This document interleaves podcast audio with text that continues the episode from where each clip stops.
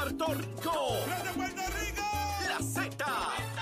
WZNTFM 93.7 San Juan, WZMTFM 93.3 Ponce y WIOB 97.5 Mayagüez. La que representa la salsa en la isla del encanto. De aquí para el mundo.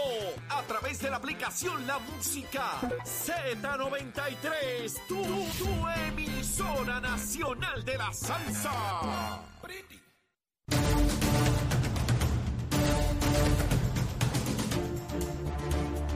Regresamos a Nación Z Nacional, mis amigos y amigas. Mire, ya llegó la licenciada Ana Quintero para comenzar, comenzar no, continuar quemando el cañón. Oiga, lo quema con una habilidad extraordinaria y con cierta cadencia. Ella le pone incluso melodía a la quema del cañaveral. Pero mire, vamos a los titulares con Carla Cristina.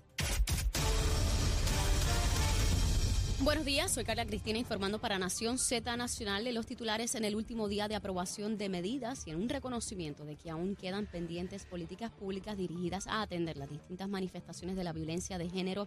La Cámara de Representantes aprobó anoche a viva voz un proyecto de ley que reconoce la violencia económica como una modalidad de violencia doméstica. Por su parte, organizaciones integrantes de la coalición puertorriqueña contra la violencia doméstica y la agresión sexual y la coordinadora Paz para las Mujeres catalogaron de atropellado y sumamente burocrático el proceso para acceder a fondos otorgados por el gobierno, lo que según el grupo apunta a un desmantelamiento para acceder a fondos otorgados por lo que según el grupo apunta a un desmantelamiento en el sistema de servicios de las organizaciones que atienden a víctimas y sobrevivientes de violencia de género. De otra parte, el gobernador Pedro Pierluisi lamentó que la legislatura postergara para el próximo año la aprobación de las nuevas enmiendas al Código Electoral y en temas internacionales los votantes de los estados de Michigan, California, Vermont y Kentucky, en los que el acceso al aborto estaba en las papeletas de las elecciones intermedias, consagraron ese derecho en la Constitución estatal. Para Nación Z Nacional les informó Carla Cristina, les espero en mi próxima intervención aquí en Z93. Estás con Nación Z Nacional por el Habla Música y Z93. Está el cañaveral encendido en la pantalla de Nación Z, en nuestra página de Facebook. Tiene que llegar ahí, Nación Z. Busque nuestra. Mira, mira, eh, caminando por. Mira, el de la motora pasó. Se lo he dicho, siempre se lo advierto. Te vas a quemar, papito. Te vas a quemar, te va a pasar como a Mayra López Mulero, pero no me hace caso. Allá él que siga por ahí con su cosita y su gritería. Así no se puede. Bueno, mis amigos, aquí ya viene. ayer le escribí a, a la licenciada Ana Quintero, a mi querida amiga. Y yo dije, Ana me va a decir que yo para allá mañana día de fe-". No, no, no, aquí está. Aquí está, asume compromiso, lo cumple. Y yo privilegiado de contar con ella todos los viernes. Ana, saludo, ¿cómo estás? Saludos a ti, a los muchachos y a toda esa radio audiencia. Hoy que a lo mejor están dormiditos, están oyendo Mira, en la cama están escuchándonos. Sí, están a pata sí, suelta, pero están escuchándonos allí. Oye, ya están los arbolitos de Navidad. Hasta. Coquito ahí en este estudio. Ay, no, muchachos, ya yo estoy como si fuera despedida de año. Está buena la cosa, está buena la cosa. Ya la Navidad está por ahí. Esta mañana yo venía, Ana, y yo decía, pero ¿y ¿cómo es que a mí me toca trabajar hoy? Mira, eh, eso vacío, entonces ahí para acá. Sí, y yo sí, llegaba al sí. semáforo y decía, bueno, y llegará alguien a acompañarme aquí o algún otro carro. Y yo, yo solito por ahí para acá, Así eh, como el burrito de Shrek. Ay, Este, este, bendito. abandonadito, abandonadito. Pero llegué aquí, aquí siempre es otro, otra cosa. Nuestros queridos amigos eh, compartiendo. Ana, el- el- los trabajos, ¿verdad? No en todos, por supuesto se va desarrollando una amistad que, que trasciende la cuestión profesional y entonces uno empieza a compartir eso a la familia, a los amigos, las actividades y se hace un bonding, como le llaman los americanos, un Un bonding, bonding. un bonding. Este, y eso es lo que nos ha sucedido aquí, desde todo el equipo nuestro, celebramos el cumpleaños de todo el mundo, cuando a veces celebramos el cumpleaños una semana antes, como me pasó con Echara, que le traigo el Claro. bizcocho una semana antes, y a veces se nos pasa el cumpleaños como el de Melvin. Así que tenemos, ponemos una semana después. Tenemos atrasado. Así que pues esas cosas nos pasan. Pero lo cierto es que lo celebramos, ¿sabes? Lo importante es eso, Oh. celebrarlo, no importa el Y día. tie- tenía ahí unos, unos sandwichitos de mezcla que lo hizo Zulmita. Buenísimo, Zulma, tan divino. Tengo que apuntar la receta. Mira, anoche estaba preparando eso con mucho amor, como ya siempre Sí. lo hace. Y a las 5 de la mañana se levantó conmigo y ahora es que los voy a preparar. Taca, taca, taca. Le- En 30 segundos estaba todo eso listo. Y yo decía, Dios mío, eh, acompáñame, no, que yo no meta la mano ahí. Y pude llegar sin meter la mano, pero hasta que llegué aquí. Cuando llegué aquí, probé como Sí. todo el mundo. ¿Quién fue el primero que abrió eso? Eh, bueno, al frente, la muchacha de seguridad Porque yo vengo, yo vengo ofreciendo desde que entro por ahí para acá. O sea que por poco Carla Cristina se queda sin. No, si yo llego sin que la Cristina me da con el micrófono por encima de la cabeza. No, no, rápido me lo quitó. Cuando lo, me lo quitó Muy bien, y empezó a bien. por ahí para abajo. Ahora, muchos temas que discutir, particularmente relacionados al área de, de- del derecho. Eh, yo quisiera comenzar contigo con los elementos éticos de un abogado. O sea, eh, nosotros los abogados estamos, nos rigen unos cánones de ética que son bien rigurosos. Correcto. Y si faltamos a ellos, un ciudadano podría radicarnos una querella, un fiscal, un juez, cualquiera puede iniciar un procedimiento que tiene varias vías, pero directo al Tribunal Supremo es uno de ellos. Y entonces el Tribunal Supremo, los jueces del Supremo, determinan si, si el abogado o abogada ha, ha- ha- ha transgredido los cánones de ética y hay distintas sanciones, desde una amonestación de que no vuelva a incurrir en esa conducta, eh, alguna suspensión por algún tiempo o la suspensión indefinida de la práctica del derecho. De ordinario, Ana, por lo menos mi experiencia a través de los años, es que la inmensa mayoría de los abogados que uno ve particularmente en la opinión pública son bien rigurosos con este asunto. Pero de igual manera tengo que decir que el Tribunal Supremo emite muchos INRE, como se le llama. Sancionando a, abogados. No todos los casos son graves, ¿verdad? Sencillamente asuntos que, que- que inciden en, en violentar los cánones de ética. Cuando un abogado entra en el campo de la opinión pública, pues hay un rol dual, porque no necesariamente está como abogado, está como, como una persona que emite una opinión, figura pública y todo eso. Y ahí pues se unen otros elementos constitucionales en cuanto a libertad de expresión. Pero cuando un abogado está llevando casos y ese abogado tiene acceso a la opinión pública y ese abogado empieza a hacer insinuaciones de violación de ley de las personas que están como jueces, fiscales, ya ahí estamos en un campo gris, en un campo sumamente peligroso que nosotros no podemos permitir como sociedad. Y yo quisiera que tú me dieras en términos generales tu punto de vista sobre eso, porque tú eres abogada, tú eh, eh, eh, fuiste fiscal, conoces bien el derecho y a la misma vez estás en la opinión pública también. Sí, sí. Pues mira, eh, es una situación bien difícil. eh, o sea, hemos visto últimamente situaciones, no solamente de abogado, de abogado también en, en- funciones de fiscal, en el Ministerio Público, igual que abogado, en funciones de jueces, porque también esto le aplica, los jueces también tienen sus, Sus cánones. cánones de la judicatura. ¿Sabe? Él no- un juez no puede, ni tan siquiera a veces con la familia, casos neurálgicos, discutirlo. Ujú. ¿Por qué? Porque les tiene un acceso privilegiado a una prueba, Seguro. a un expediente, Seguro. y no puede estar divulgando porque hoy día el problema, la situación no es el problema. La situación que hay hoy día, para bien de todos nosotros, es que conocemos inmediatamente todo lo que está pasando en el Polo Norte, en el Polo Sur, en real time, como Ujú. dicen, en tiempo real. Antes no, antes tardaba.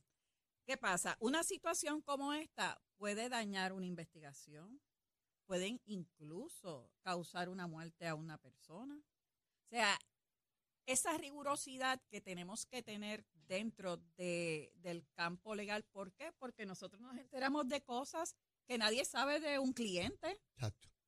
que el cliente te lo confía a ti. Esto es como si fuera el sacerdote en el confesionario. Privilegio. Un privilegio y tú tienes que callar. Sí, yo lo atendí, no puedo hablarte de eso. Pero el divulgar, pues pocos son las sanciones que en muchos casos se dan.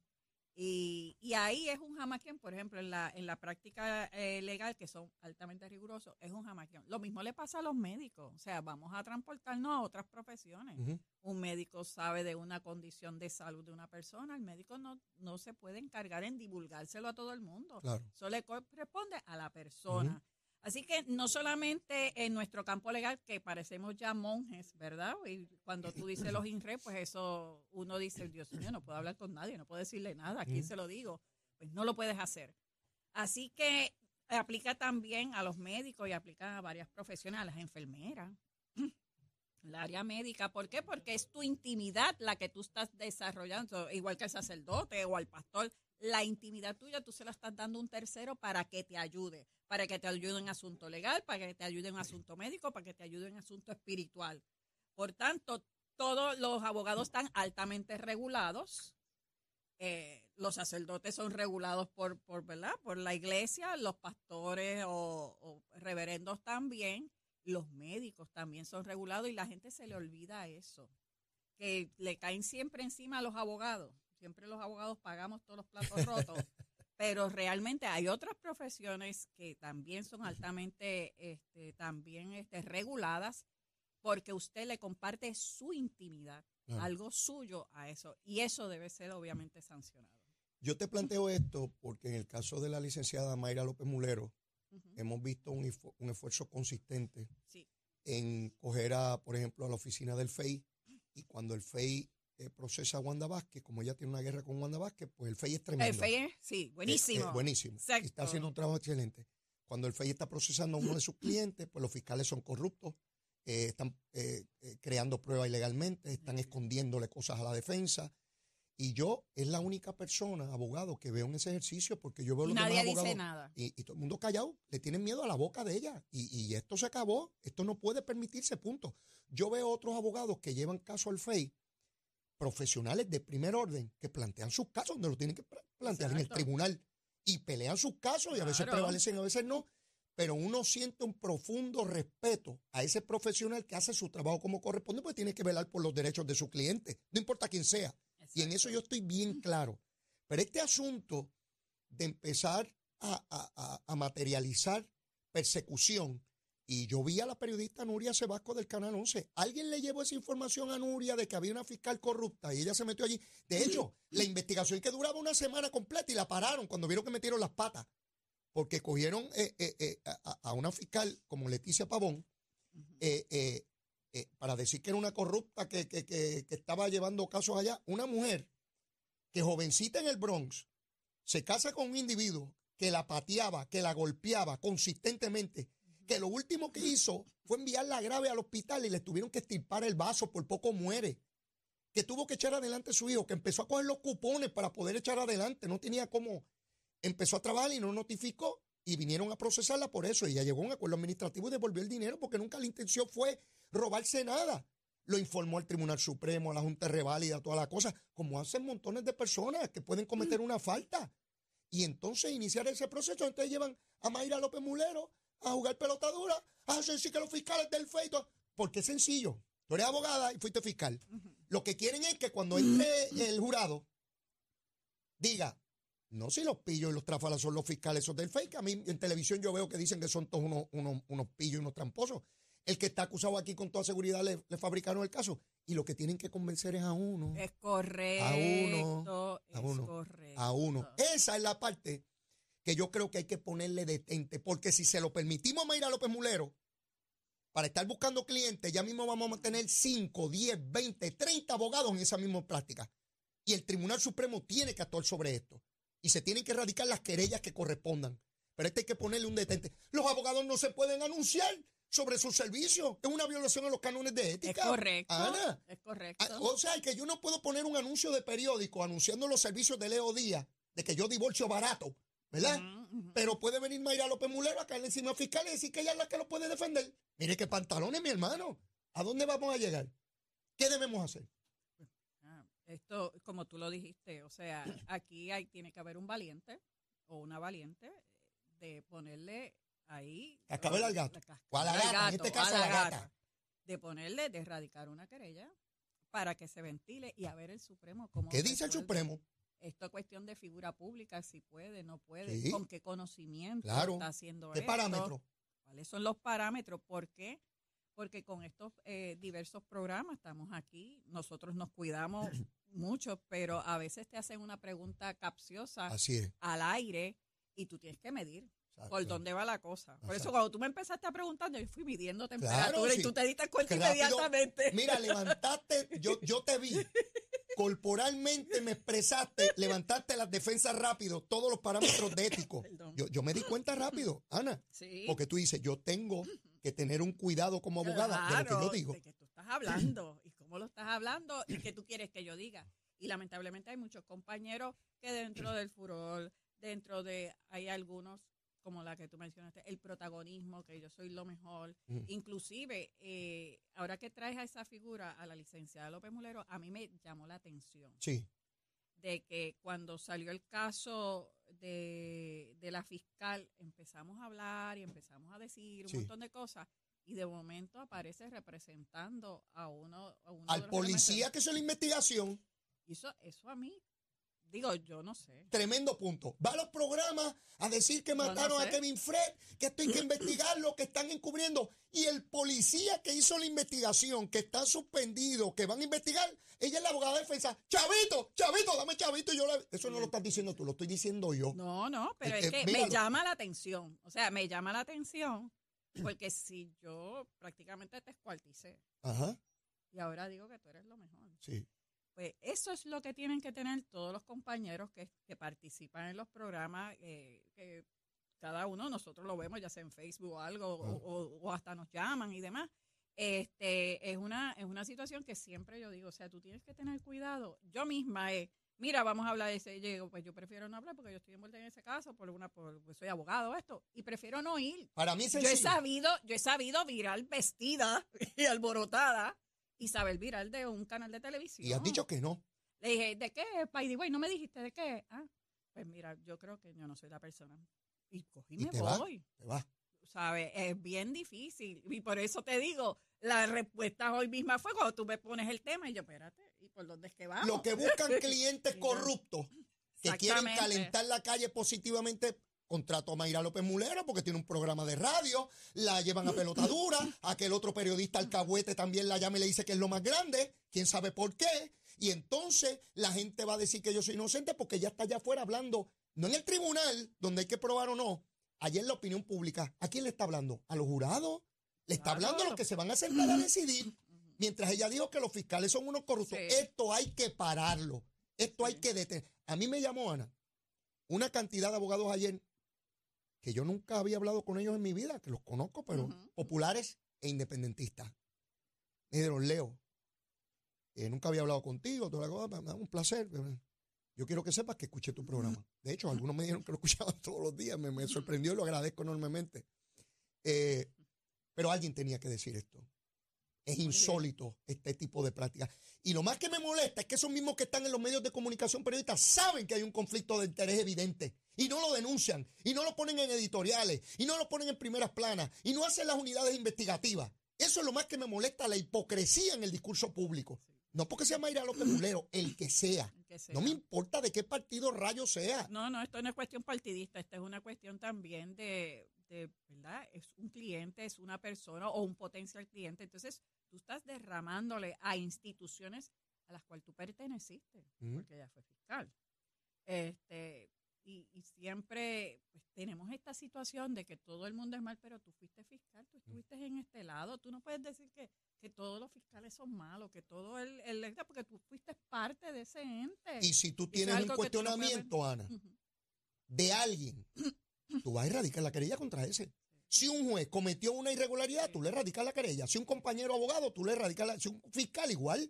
Pero esta cosa de, de tirar esa nube, excepto si son mis clientes, son pillos y corruptos, pero si me contratan ya son inocentes y es una fabricación. Porque siempre es la fabricación. ¿sí? Y, y lo más dramático es que cuando llevaban el caso contra Wanda Vázquez, ahí el FEI era tremenda institución. Ahí sí que era buena. Porque era su enemiga desde de, de- que eran bebés. Mira, yo te voy a decir algo y esto eh, dentro de, de- de la charla, yo tengo, o sea, yo conozco a la fiscal Pavón, fuimos compañeras en la Fiscalía de Carolina Mm. y, y te digo, una persona que ve sus casos con vehemencia era ella Mm. en la Fiscalía de Carolina. O sea, entonces a mí me trae a la atención que sacan esta noticia y ese reportaje y, y mucho pesar, muy, muy lamentable. Y me enteré tras bastidores de, de cómo fue después la situación, eh, Nuria entrevistando a, a la fiscal. Este, eso fue un caso administrativo. Ella pasó, ella pasó aquí, estudió leyes, pasó reválida y tú sabes lo rigurosos que son, que te piden es. de todo. Así es. Ella pasó nombramiento de fiscal. Cuando tú eres fiscal, a ti te, a ti te evalúa Fortaleza, manda a hacer un screening con agentes. Son agentes la mayoría del negociado que tú sabes que tienen acceso a cuánta plataforma hay, poniendo tu número de seguro social y poniendo todo. Ujú. Pasas después pasas por un board, pasas por después que es justicia, pasas por fortaleza, pasas por un senado y ella nunca tuvo ningún tipo de dificultad. Cuando tú vas al FEI también te hacen una evaluación y después en el prácticamente en el ocaso de, de- de su profesión, o sea, porque ella lleva muchos años. Tiene setenta y 30 pico de años. Así mismo es. Y venir a hacer eso. Cuando era una cuestión administrativa. ¿Cuánta gente aquí no cogen cupón y están trabajando, señores? Y yo, y yo te digo algo, yo no, no pretendo, y no quiero que nadie se lleve esa idea, de que los periodistas deben investigar esto o aquello no. No, no, No. los periodistas tienen que investigarlo todo. Cualquier cosa que les llega, Sí. tienen la obligación de verificar. Y yo no tengo ningún problema con que, con que investiguen a la fiscal y su tra- pero tratar de hacer un montaje de que, de que es una corrupta que oculta, que qué sé yo qué eso es lo que a mí me revienta. Es correcto. Porque esto ha sido una víctima de violencia de género como muchas miles de mujeres. Esta mujer la llevaron grave a un hospital que tuvieron que Sí. estirparle el vaso. Ese hombre por poco la mata, el padre de su hijo. hijo, Eso es así. Y esta mujer, no importa esos vejámenes y ese dolor, estudió, se hizo una profesional para no depender de otro canalla que la destruyera por depender de él económicamente. Y entonces en el ocaso de su vida, después de estar combatiendo, mientras muchos de los que hablan porquería y ñoña por ahí están durmiendo en su casa, esa fiscal estaba levantando cadáveres Así en es. Procesando narcotraficantes, na- violadores, asesinos, asaltantes. Mientras todos esos bandidos estaban durmiendo. Mientras esos mismos que están en los programas de televisión echándose aire fresco y que van bien bonitos y perfumados estaban en la casa tranquilos. Ella estaba fastidiada bregando con la Y criminalidad. yo de lo puedo Rico. hablar por conocimiento Sí, tú- tú personal. todo esto, yo, todo que tú has dicho aquí, Sí, te lo certifico por conocimiento personal, porque fuimos compañeras de trabajo, compañeras de oficina, compañeras en el turno, compañeras en caso. O sea, yo te certifico. Yo aquí bajo juramento lo digo, que la labor de ella como fiscal fue excelente. Nadie tiene que decir nada negativo con relación a sus funciones como parte del Ministerio Público de la licenciada Pavón. Y yo, y yo estoy claro en eso. La conozco hace muchos años, muchos años. Una mujer íntegra, trabajadora. Pero vamos a la cuestión mediática, Ana. Eso es la licenciada a quien nosotros dos conocemos. Y tenemos el alto privilegio. Hay 3.200.000 puertorriqueños. ¿Cuántos tienen acceso a radio y televisión? Muy poquito, un puñado de toda esa inmensidad. Los que tenemos este privilegio, en el caso tuyo y mío, podemos dar fe, crédito de la licenciada Pavón. Pero los que no tienen esas personas que los conozcan en los medios, imagínate que hubiese sido otro fiscal, o- hombre o mujer, que le hubiesen levantado este operativo, que nadie lo conociera en la opinión pública y que solamente se quedara la proyección que se hizo en un montaje. Imagínate tú. Esto es peor que morir, porque cuando tú mueres se acaba el dolor. Es Pero cuando tú estás vivo y sigues por ahí, Sí, es muerte la- en vida, es muerte en vida, y la gente tiene un juicio de ti, de que tú eres un corrupto, de que tú eres un bandido, de que tú, cuando, cuando has sido todo lo contrario, que has perseguido la corrupción, que has perseguido la delincuencia.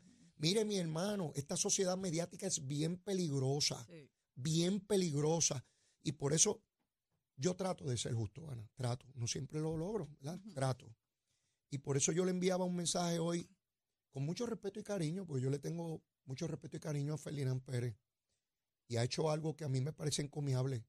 Lograr esa transición del proceso político Sí, eh, a definitivamente. un programa de televisión que yo disfruto, que a veces son excelentes, a veces regulares, a veces no quedan tan bien, igual que este, igual que cualquier otro Todos. programa.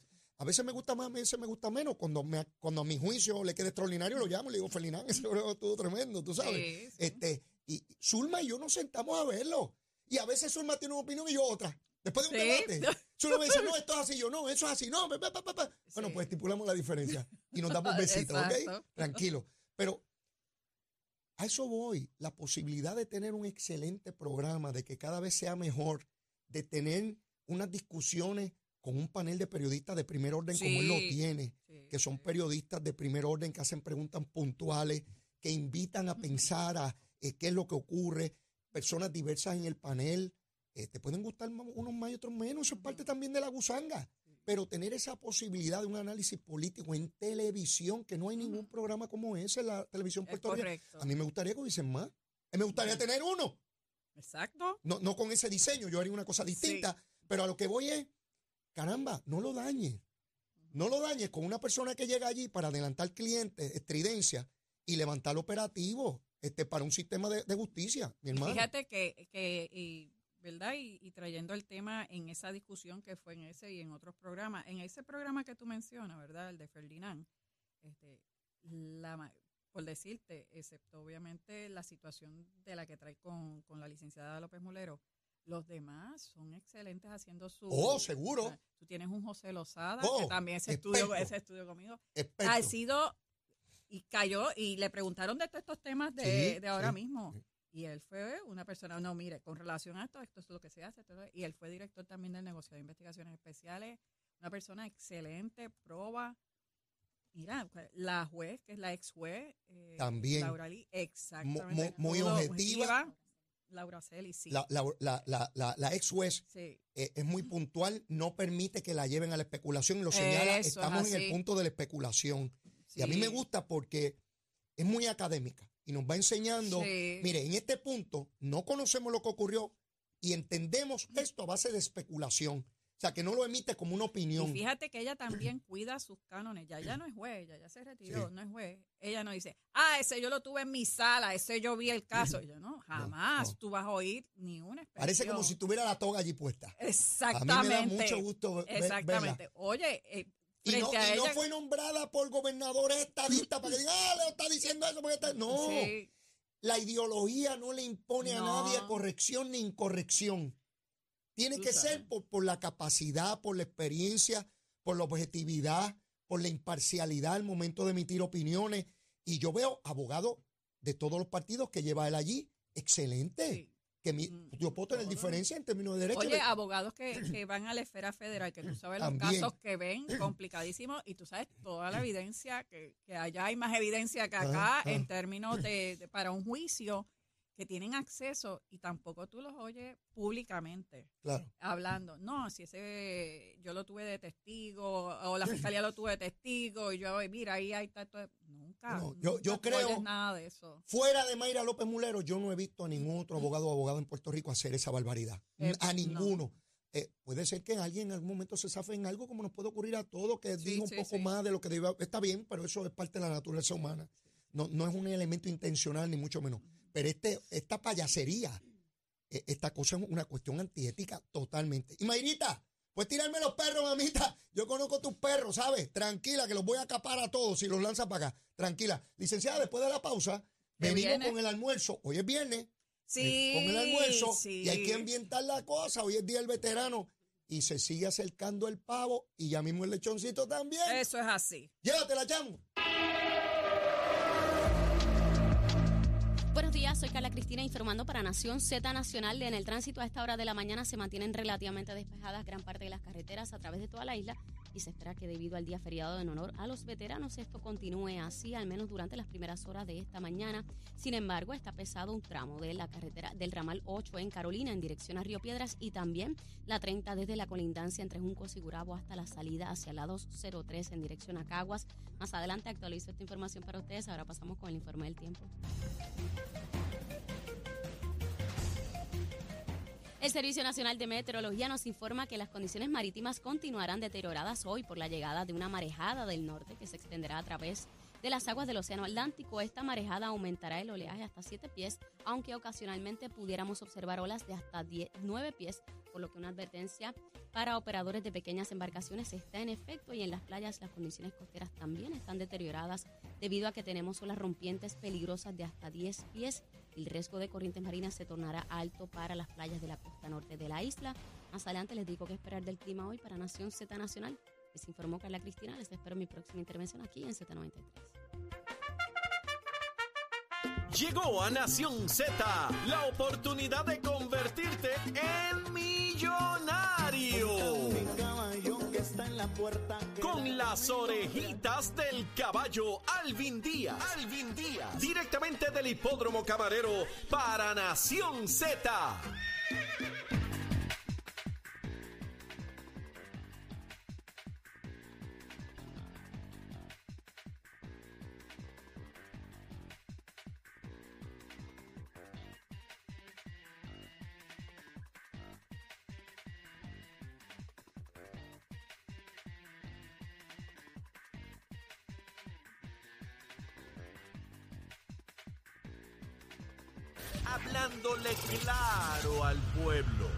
Nación Z Nacional, soy Leo Díaz. Buenos días a todos. Leo Díaz, en Nación Z Nacional, por la Z.